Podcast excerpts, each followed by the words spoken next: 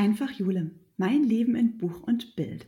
Herzlich willkommen beim Podcast über Buchbinden und Fotografieren. Hallo und herzlich willkommen zu einer neuen Podcast-Folge. Heute geht es um das Thema Langzeitbelichtung. Aber was genau ist eine Langzeitbelichtung in der Fotografie? Also ich würde sagen, eine Langzeitbelichtung ist alles das, wenn man länger belichtet als das, was man aus der Hand halten kann. Also wenn ich ein Foto mache, was ich aus der Hand machen kann, ist noch keine Langzeitbelichtung. Und wenn ich aber so lange belichte, dass ich es nicht mehr aus der Hand halten kann, ohne dass es verwackelt, finde ich, ist das eine Langzeitbelichtung. Das ist so ungefähr ab einem, ja, ab einem Zwanzigstel oder eine Achtelsekunde oder eine halbe Sekunde, äh, je nachdem, welche Brennweite ich habe und je nachdem, welchen Stabilisator ich habe.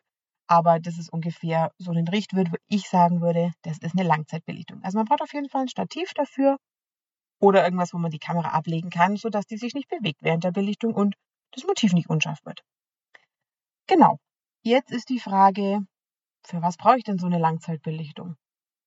Bei mir klassisch brauche ich nachts eine Langzeitbelichtung, weil nachts ist es dunkel und da muss ich auf jeden Fall lange belichten. Das in der Zeit, wo ich belichte, eben viel oder ja, das Licht Zeit hat, auf den Sensor zu kommen, deswegen belichte ich einfach länger. Ich kann aber auch zum Beispiel tagsüber eine Langzeitbelichtung machen, um bestimmte Effekte zu erzielen. Da gehört zum Beispiel mit dazu, wenn ich einen Bachlauf zum Beispiel fotografieren möchte und ich möchte, dass das Wasser so ein bisschen milchig wird und so ein bisschen, ja, so ein bisschen fließt, dann kann ich zum Beispiel eine Langzeitbelichtung machen. Oder wenn ich die Bewegung der Wolken zum Beispiel äh, fotografieren möchte, dann kann ich auch eine Langzeitbelichtung machen. Wobei ich jetzt ein bisschen unterscheiden muss, was ich überhaupt fotografieren möchte. Also wenn ich einen Bachlauf fotografiere, dann reichen mir vielleicht ja, 10 Sekunden Langzeitbelichtung oder vielleicht auch nur 5 Sekunden. Im Gegensatz, wenn ich aber Wolken belichten möchte und das, ja, die, die Wolken sehen möchte, dass die Wolken ziehen, dann muss ich schon mal 5 Minuten belichten zum Beispiel. Es hängt immer so ein bisschen davon ab, wie schnell die Bewegung von dem ist, was ich belichten möchte.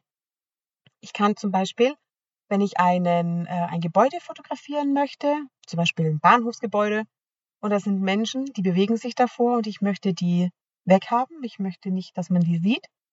Die Voraussetzung ist allerdings, dass die Menschen sich bewegen. Ähm, dann kann ich vielleicht da auch fünf Minuten belichten und kann dann sagen, okay, ähm, durch die Langzeitbelichtung und die Bewegung der Leute werden die unsichtbar. Das ist zum Beispiel auch was, für was ich eine Langzeitbelichtung nutzen kann. Sonst kann ich eben zum Beispiel auch, ähm, ja, wenn ich Lichtspuren mache in der Nacht, man kann zum Beispiel auf eine Autobahnbrücke und kann dort eine Langzeitbelichtung von den Autos machen dann sehe ich die Lichtspuren von den Autos, wenn die da fahren. Oder zum Beispiel beim Gewitter, könnt ihr euch wahrscheinlich schon denken, den Blitz, wenn man den Blitz am Himmel sieht. Da kann man auch eine Langzeitbelichtung machen und dann sieht man, wenn der Blitz hoffentlich nirgendwo einschlägt, sondern am Himmel da zu sehen ist. Also es gibt verschiedene Situationen, wo es Sinn macht, beziehungsweise einen Effekt gibt oder ich was darstellen möchte, Bewegung und eine Langzeitbelichtung machen möchte. Jetzt hängt so ein bisschen davon ab, ob ich tags oder nachts eine Langzeitbelichtung mache. Nachts brauche ich meistens keine Hilfsmittel. Da reicht mir ein Stativ, da reicht mir die Kamera und ein Objektiv. Und ähm, da ergibt sich ja durch die Dunkelheit, dass ich da lange belichten muss. Wenn ich aber tags eine Langzeitbelichtung mache, dann ist der Tag sowieso schon hell. Und wenn ich jetzt tagsüber ohne Hilfsmittel zehn Sekunden belichte, hätte ich ein weißes Bild dem nichts drauf ist, sondern nur weiß. Aber es gibt ja Bilder, wo man auch tagsüber Wolken fotografieren will, zum Beispiel, wenn man schön weiße Schäfchenwolken hat und ich will, dass die ziehen, dann kann ich einen sogenannten ND-Filter vorne drauf machen. Das ist eigentlich so wie eine Sonnenbrille oder so eine Schweißerbrille für die Kamera und kann dann sagen, jetzt wird es abgedunkelt und diese Zeit, was der Filter abdunkelt, kann ich wiederum länger belichten. Diese ND-Filter, Neutral-Dichte-Filter heißen die, gibt es in verschiedenen Varianten, gibt es verschiedene Hersteller. Ähm, es gibt verschiedene Stärken, um je nachdem, was ich fotografieren möchte, auch den richtigen dafür habe.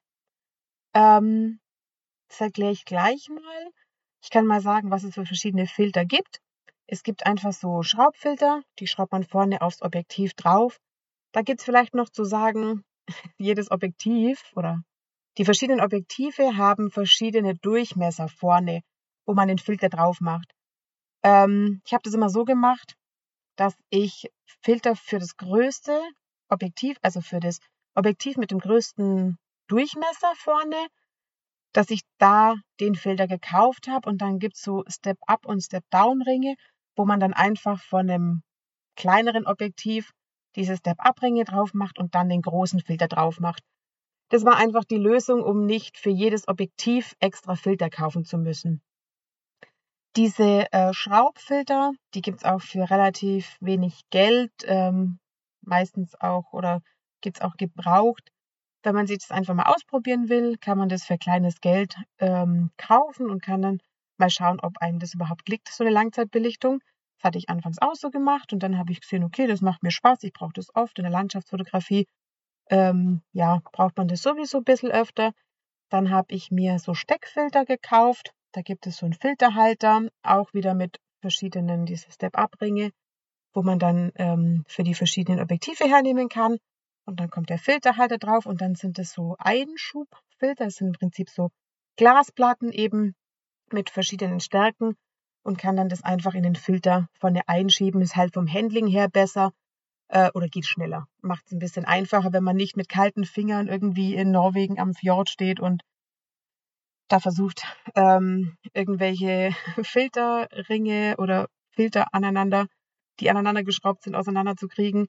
Ähm, das einfach vom Handling ein bisschen besser. Allerdings sind die natürlich auch ein bisschen teurer.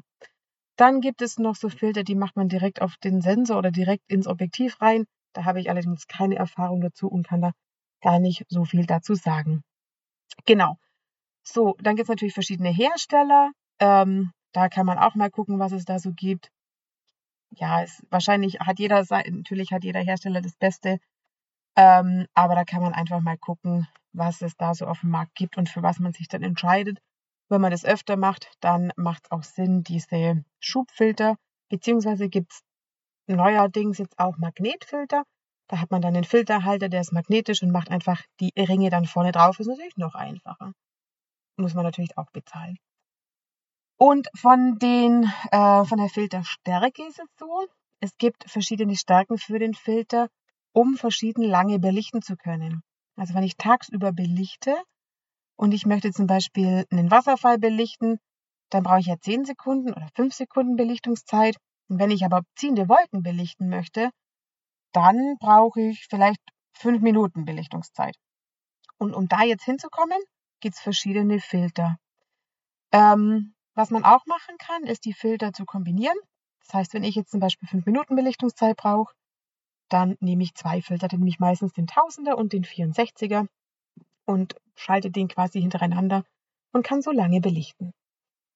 Äh, wie lange man belichtet, mit welchem Filter und mit welcher ähm, Zeit, da gibt es Apps, die funktionieren so, dass man im Prinzip ein Bild macht ohne Filter und sagt, was die Belichtungszeit ist und dann gebe ich mit ein, ich habe den und den Filter, wie lange ist denn dann meine Belichtungszeit?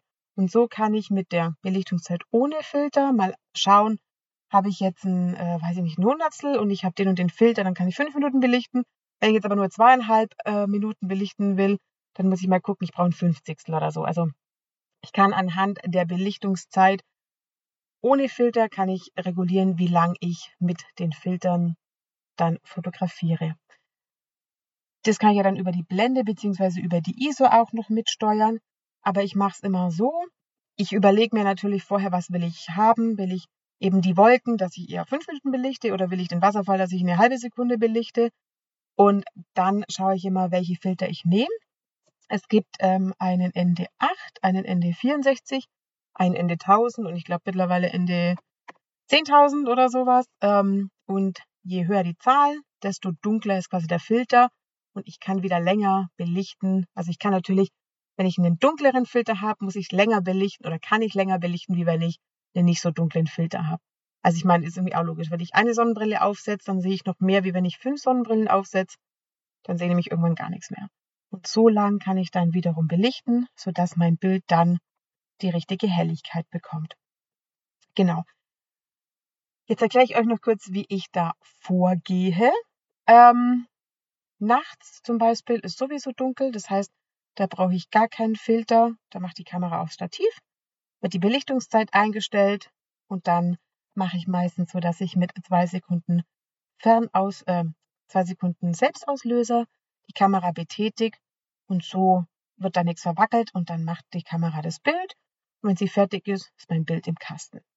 Tagsüber, wenn ich eine Langzeitbelichtung mache, dann schaue ich erstmal, bei der Landschaft habe ich irgendwie was zwischen ja, Blende 8 und 11. Dann gucke ich mal, auf welche Be Belichtungszeit ich komme. Und dann schaue ich, okay, ich habe jetzt Wolken, ich möchte mal fünf Minuten belichten. Was ist denn so die Belichtungszeit, wenn ich jetzt diesen beiden Filter kombiniere? Und dann schaue ich, ah, okay, ich brauche, äh, weiß jetzt nicht, müsste ich mal auf der App gucken, aber ich brauche irgendwie ein, ein 200 als Ausgangsbelichtungszeit ohne Filter. Und dann stelle ich einfach meine Blende so ein, ähm, Kombination aus Blende und ISO, dass ich aus dem 200 auf ein 200 komme und nehme dann eben die Filter, die ich dafür brauche, um dann auf fünf Minuten zu kommen. Mit dem Fokus ist es mir, ja, ist es ein bisschen so, dass je mehr ich Filter ich drauf mache, dann findet den Autofokus nimmer. In der Landschaftsfotografie fotografiere ich meistens sowieso äh, manuell. Bei meinen 15 mm geht es gar nicht anders, weil es nur ein manuelles Objektiv ist. Aber ja, ich, ich mache den Fokus, den stelle ich manuell ein und wenn ich dann nichts mehr am Fokus verändere, verändert sich der Fokus ja nicht. Das heißt, ich stelle den Fokus erstmal ohne Filter ein, dann mache ich die Filter drauf und wenn ich dann nichts mehr verändere, dann stimmt der Fokus ja und ich kann mich einfach nur noch um die Belichtungszeit kümmern. Jetzt ist es so, dass es bei manchen Kameras, ich habe ja, ähm, ich habe ja diesen, also 30 Sekunden kann ich quasi an der Kamera einstellen und danach kommt der Bulb-Modus. Und für den Bulb-Modus gibt es verschiedene Sachen. Entweder, ähm, es hängt so ein bisschen vom Kameramodell ab, ich drücke dann ein zweites Mal drauf, also einmal um auszulösen beginnen einmal um, oder um die Auslösung zu stoppen. Das funktioniert allerdings nicht bei jeder Kamera. Bei manchen braucht man einen Fernauslöser. Den steckt man an die Kamera an und kann dann sagen, okay, ähm, ich möchte zwei, drei, vier, fünf Minuten belichten und kann es dann über den Timer machen. Manche Kameras können sich zum Beispiel mit einer Kamera-App verbinden am Handy, wo ich dann über das Handy auslösen kann. So mache ich es meistens und kann dann sagen, hier fünf Minuten belichten, stell den Timer, belichte fünf Minuten. Oder manchmal gibt es auch ähm, bei manchen Marken so einen Timer innerhalb der Kamera. Das bedeutet, ich kann dann einfach da den Timer stellen und nach fünf Minuten ist das Bild dann abgelaufen und fertig. Genau. Und ähm, ganz wichtig ist zum Beispiel bei der Langzeitbelichtung den Bildstabi auszumachen, weil die Kamera steht ja still auf dem Stativ und der Bildstabi will was ausgleichen, was nicht zu ausgleichen ist und das Bild wird unscharf. Deswegen ähm, Bildstabi aus bei Langzeitbelichtung, sowohl tags als auch nachts. Grundsätzlich bei Langzeitbelichtung, wenn die Kamera auf dem Stativ steht, Bildstabi aus und ähm, dann passiert da schon mal nichts. Und beim Stativ, beziehungsweise wenn man die Kamera irgendwo hinstellt, halt gucken, dass die nicht wackelt, ja. Also stabiles Stativ, schauen, wenn es Wind hat zum Beispiel, runter auf den Boden, Stativ beschweren oder Bohnensack oder die Kamera auf, ein, auf eine Mauer stellen oder sonst irgendwas und gucken, dass die sich während der Langzeitbelichtung nicht bewegt. Genau. Ja, das ist so, was es zur oder was ich zur Langzeitbelichtung zu sagen habe. Ähm, ist mir heute eingefallen, weil heute Morgen habe ich wieder ein paar Langzeitbelichtungen gemacht. Und ähm, es macht auf jeden Fall riesen Spaß.